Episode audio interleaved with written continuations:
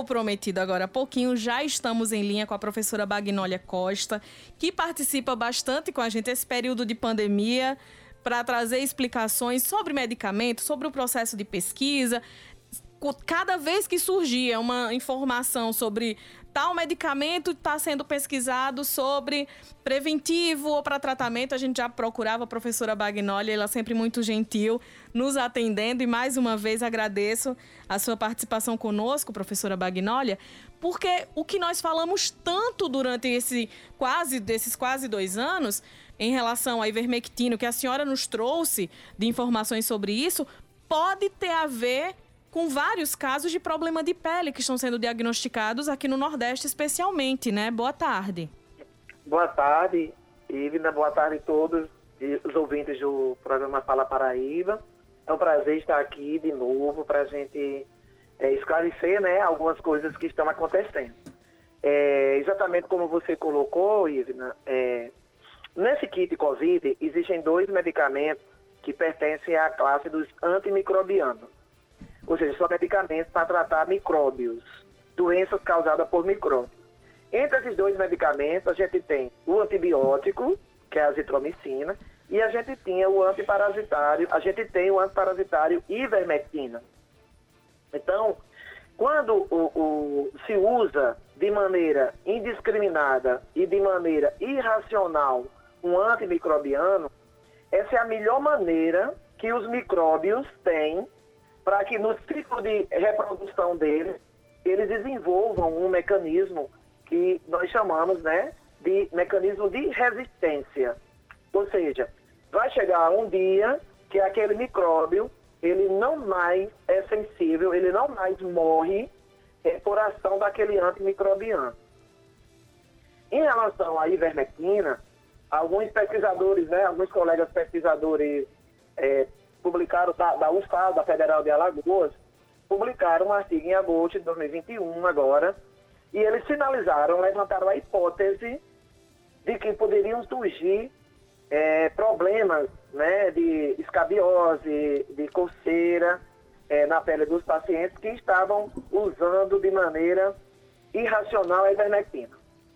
E parece que essa hipótese, né, parece, porque ainda não está comprovado, 100%, parece que essa hipótese eh, tem chance de ser verdadeira, em função de todos os, os surtos que estão acontecendo, principalmente aqui no nosso nossos vizinhos de Pernambuco, né?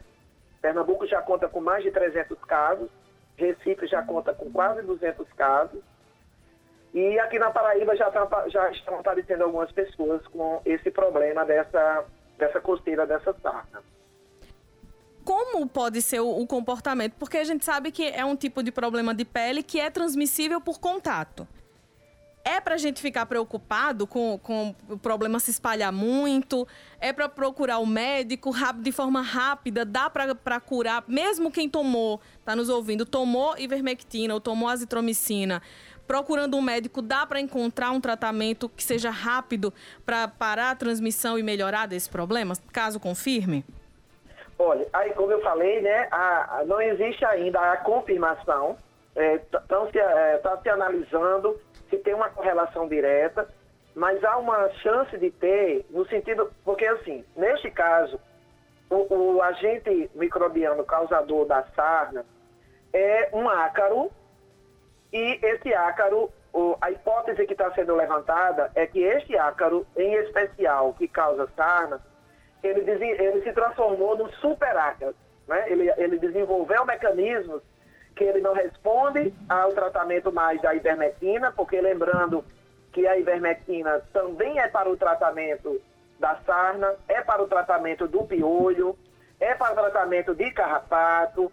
Então, assim, todos esses agentes, piolho, carrapato, é, o, o, o ácaro que causa sarna, todos eles podem sim desenvolver esse mecanismo de resistência, porque o uso indevido da ivermectina já vai completar dois anos, né? Quase dois anos, que está sendo utilizado de maneira irregular. Nós ainda temos pessoas na população que está fazendo uso da ivermectina na ilusão de ter profilaxia, ou seja, de ter prevenção da Covid, né? Quando já se comprovou que não tem prevenção nenhuma.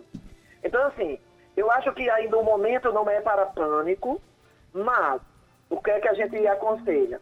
Se alguém apresentar afecções de pele caracterizadas por coceira intensa, por lesões, porque a sarna ela faz lesões na pele, não é só a coceira. Aí tem que procurar um médico, obviamente. Assim, antes da pandemia e antes dessa possibilidade desses ácidos causadores de sarna desenvolver resistência, nós temos outras opções terapêuticas para tratar a, a escabiose, né, que é a sarna. Então, assim, resta saber que se realmente esse piolho e esse ácaro, eles ficaram é, mais virulentos, porque o que pode acontecer, eles devem ficar mais virulentos, ou seja, eles aumentar a capacidade de causar um dano maior do que causaria antes de desenvolver essa resistência.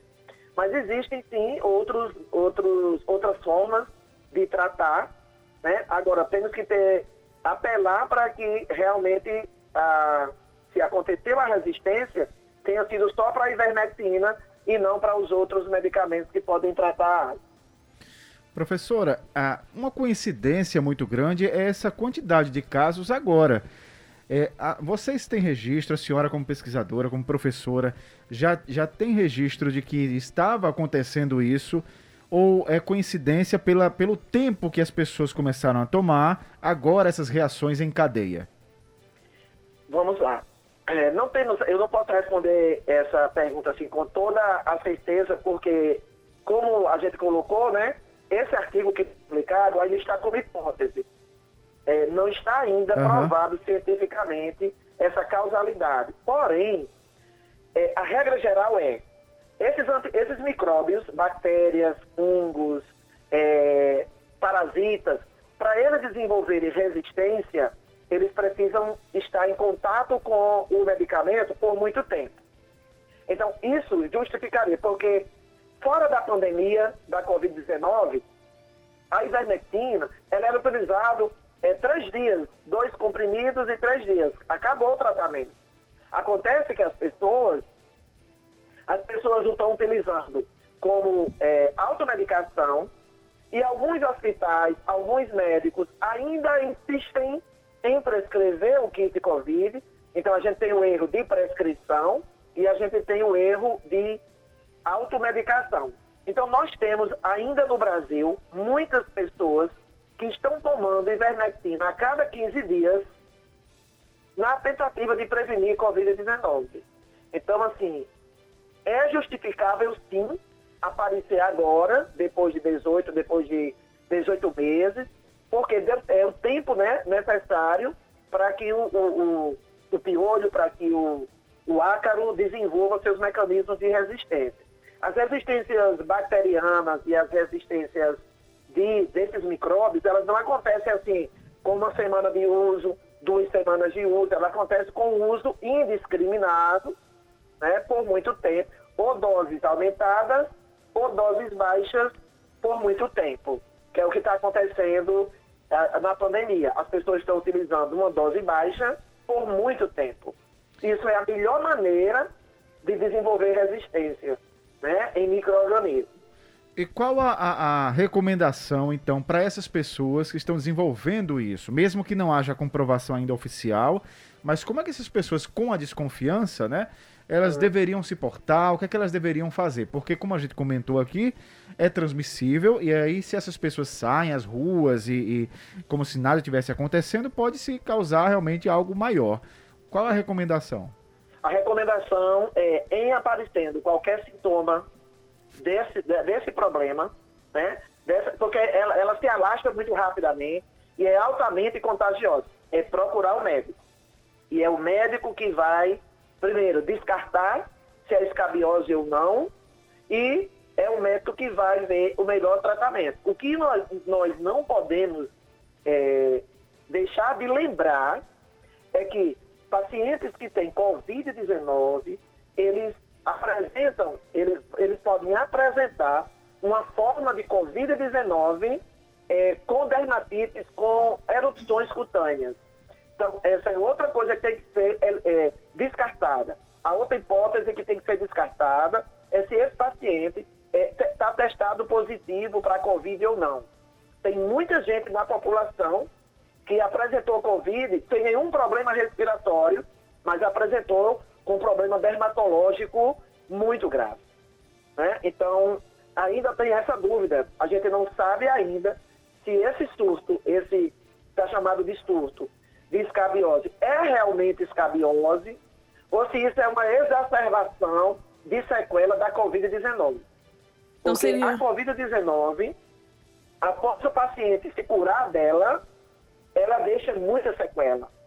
E uma delas pode ser é, na pele, outra pode ser é, diabetes, desenvolver diabetes, a outra pode ser desenvolver é, depressão, é, outros podem apresentar problemas é, na visão, na retina. Esses são os, os, casos de sequela né, da Covid, sem contar né, a questão da perda do olfato, que tem pessoas que mesmo um ano depois de não testar, de ter curado da doença, não recobrou, não recuperou o seu olfato e seu paladar.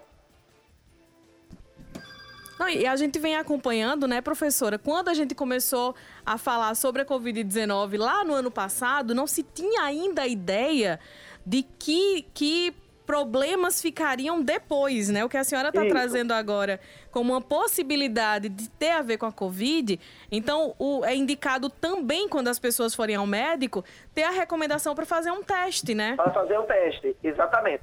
É, quando eu vim aqui com vocês e eu falei do que é que poderia acontecer com o uso da ivermectina, nós levantamos três coisas que poderiam acontecer, que é o que já está na bula. Nós levantamos a possibilidade de problema renal e hepático, nós levantamos a possibilidade, eh, muitos pacientes iriam se queixar de perda da memória, ficar com a memória comprometida, e muitos pacientes poderiam eh, apresentar um tipo de cefaleia, de, que a gente chama de encefalopatia. Isso já era previsto na bula do, do, da ivermectina. Com relação à azitromicina, nós havíamos previsto que muitos pacientes iam apresentar problemas de arritmia cardíaca e problemas de resistência bacteriana. Isso aí já é previsto. Vocês vão ver, vocês vão me chamar aqui de novo para a gente falar sobre o uso indevido da azitromicina, porque muitos pacientes que vão apresentar infecção de garganta não vão mais responder é, com o tratamento da azitromicina, porque já é conhecido é, a resistência bacteriana que causam pelo uso indevido. Isso gente... só vem depois, isso não vem agudamente, né?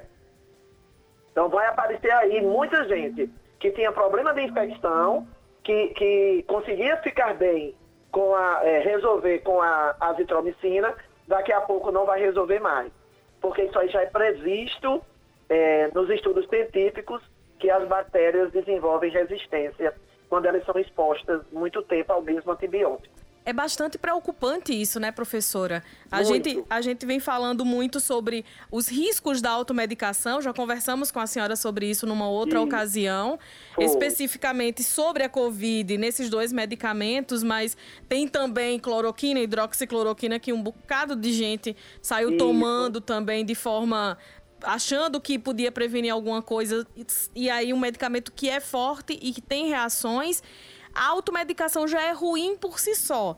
Aí quando a pessoa encara essas possíveis consequências, aí fica ainda mais preocupante, né? É. Olha, a, auto, a, é, a automedicação já é um perigo, né? A automedicação é quando o nosso, o nosso usuário, né? a pessoa que está nos ouvindo aí, quando nós tomamos medicamento sem prescrição e orientação por um profissional de saúde. O problema da pandemia no Brasil, com ivermectina, com azitromicina, cloroquina, hidroxicloroquina, vitamina D, vitamina C. O problema é que aqui no Brasil, esses medicamentos foram prescritos por médicos. Esses medicamentos que fazem parte da Covid, do, do kit COVID, foi protocolo de, lá, de hospitais aqui de João Pessoa, de hospitais particulares, que continuam esses hospitais prescrevendo esse kit Covid, a exceção da cloroquina, mas hospitais privados de João Pessoa, os médicos continuam prescrevendo ivermectina, azitromicina para a Covid-19. E isso é mais grave ainda, porque nós temos um usuário leigo que procura ajuda profissional e este profissional nega a ciência, esse profissional nega vacina e aí o nosso usuário ele fica numa situação muito difícil, né? Nós temos dois deputados da Assembleia Legislativa da Paraíba que negam a vacina, que são contra o passaporte da vacina, e um deles, que eu não vou citar o nome, ele e a família dele faz uso da ivermectina como preventivo. Então, isso é muito grave, né? Quando você tem as autoridades, as lideranças de um estado, de um país, né? Os profissionais de saúde é, fazendo a negação da ciência. É mais grave do que a automedicação, isso. É bem complicado realmente. E quando surgem problemas como esses, que centenas de pessoas estão tendo aqui no Nordeste e outras, outros casos suspeitos sendo, sendo né, averiguados, aí é a população mais pobre que acaba sofrendo mais, sempre. É, exatamente. Porque o Imagina acesso à saúde é mais complicado também. como é que ela vai ter acesso a um dermatologista? Que um dermatologista dentro da da estrutura dos TUIs é uma especialidade. Isso. Né? Então, Isso. quando ele vai lá na UBS, quando ele vai lá na UPA, quando ele, assim, não necessariamente ele vai ser atendido por um profissional médico especialista nisso, por um infectologista, né? Vamos falar assim, o, profissional, é, um infectologista é quem tem a expertise para isso. É, é uma doença dermatológica, mas infecciosa. Então, isso torna muito mais difícil, né, meus, meus colegas? Porque o acesso, a, a, o acesso ao serviço de saúde é muito, está muito escasso e na pandemia muitos de nós, né, inclusive eu, né, tivemos que ficar, é, não procuramos os serviços médicos lá no, no, no primeira, na primeira onda, com medo de se contaminar, né, com a COVID, com o SARS-CoV-2. Então, assim, é um, é um dilema aí. Eu, o que eu, eu, eu, sonho com o dia que no Brasil é, as nossas lideranças de, de, de, de, Estado, federal, estadual, municipal e os conselhos regional e federal de medicina aceitem a ciência e façam suas prescrições em cima das evidências científicas. Eu não, a quem interessa prescrever medicamentos que não têm eficácia para uma doença e ainda vai acarretar esse monte de problema num futuro bem próximo que já chegou. O futuro já chegou, né? Isso é o mais isolador. É muito angustiante você uhum. ver uma prescrição assinada por um médico com medicamentos cientificamente comprovada a ineficácia para a Covid-19. Pois é, a gente fica sabendo dos relatos, inclusive relatos recentes, de uma, uma colega nossa aqui da rádio que testou positivo para Covid e o médico já estava fazendo a receita e ela recusou na hora. Sem fazer aquele, aquele protocolo de perguntar se a pessoa é. aceita e dizer que, é, que, que sim, não sim, é exatamente. utilizado, que não tem é. comprovação. É. Aliás, não sim. é não ter comprovação, ele é ineficaz. Ele é ineficaz, já comprovado cientificamente. Exatamente. Já. Não tem dúvida. É como eu, acho que eu falei para vocês da outra vez que eu estive aqui. Em junho, em junho de 2020, os, os estudos clínicos eh, foram concluídos com cloroquina, azitromicina e hidroxicloroquina se bater o martelo, cientificamente não tem eficácia nem na pré-exposição, ou seja, nem preventivo, nem tem eficácia no tratamento depois que a pessoa tem a Covid-19. E a ivermectina foi comprovada um pouco mais adiante. A, a, o próprio laboratório, eu não me lembro aqui qual foi o mês, o próprio laboratório que produz a ivermectina, o laboratório farmacêutico, ele veio a público e colocou uma nota que o produto que ele faz, né, ou seja, o pai da criança, como a gente diz, a mãe da criança está dizendo que a criança é feia. O próprio laboratório que produz ivermectina, a própria indústria farmacêutica, veio a público, colocou uma nota e disse que não tem eficácia. Mas mesmo assim, é, os médicos estão, continuam prescrevendo. Professora, é muito difícil de entender isso. Professora, a senhora fala é, é, algo muito interessante e me fez é, pensar em algo aqui, por exemplo, a gente está falando ivermectina.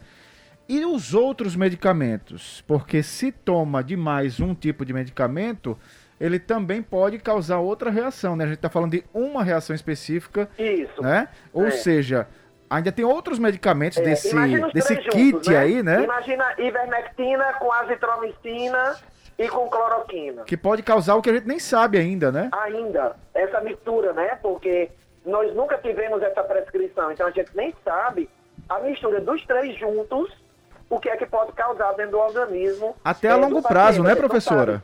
A gente vai saber agora. É, até a Quando longo prazo mesmo. Com coisas estranhas, quadros esquisitos, que, como agora, essa, essa, essa coceira e essa lesão semelhante a uma sarna, é, os médicos estão ainda sem saber o que é. É, uma- é algo novo para eles, porque o paciente não responde ao tratamento convencional, é, não responde à própria ivermectina, né, para tratar essa escabiose. Então é uma, é uma coisa que a gente não sabe o que é que ainda vai aparecer é, de coisas novas na- nesses, nesses usuários desses medicamentos. E o pior é que quem não tomou, né? No caso da escabiose, no caso do piolho, porque está acontecendo também é, a, a hipótese também para piolho. para quem não tomou esse medicamento, como é transmitido, é, é contagioso e é transmitido muito, uma transmissão muito forte, aí também quem não tomou vai ser vítima Acaba sofrendo junto. acaba sofrendo junto.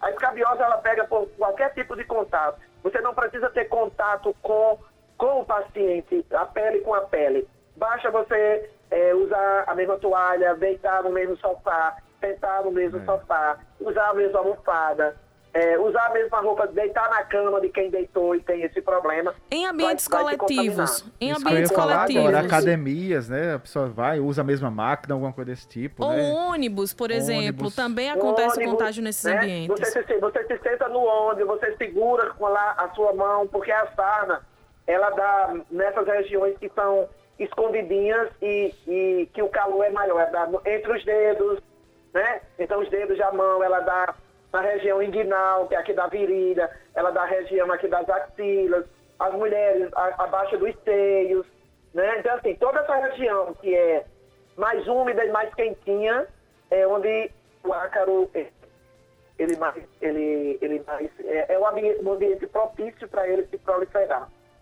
O alerta fica para as pessoas procurarem o médico de forma o mais rápido possível, O se rápido tiverem algum possível. sintoma como esse, e questionarem o médico também sobre por que está passando a, medicação que for receitada, Isso. né? É importante também E- porque E, esses pacientes, é, eu estou dizendo aqui como uma, eu estou dizendo como pegando, o, o- pegando as informações científicas, é preciso descartar nesses pacientes se eles não estão é, positivos para o SARS-CoV-2. Essa É preciso informação é bastante isso, importante. A, a Covid pode se manifestar como esse tipo de lesão cutânea. Muito obrigada, professora Bagnólia Costa, mais uma vez por participar com a gente, trazendo essas informações que são tão importantes e preocupantes, viu? Porque eu- é. a senhora vai falando, eu vou aqui arregalando os olhos cada Arregalando vez mais olhos, e, né? ficando, e ficando É, é, Eu, preocupada. eu queria deixar uma mensagem final para todos que estão nos ouvindo, Uhum. que, assim, não existe nenhum medicamento é, desprovido de risco. Qualquer medicamento, quer seja o que não tem taxa vermelha, não tem taxa preta, aquele que você às vezes adquire no supermercado, adquire é, numa mercearia, qualquer medicamento, é, existe um risco associado ao seu uso. Então eu posso. Não, não existe medicamento inócuo, né?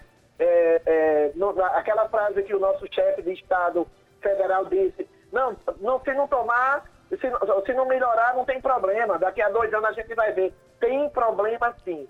Qualquer uso indevido de medicamento pode trazer toxicidade para o usuário. Tanto tá? faz se é um analgésico pela ou se. oportunidade de trazer essas informações para a nossa população. A gente que agradece bastante, professora. Boa tarde para a senhora.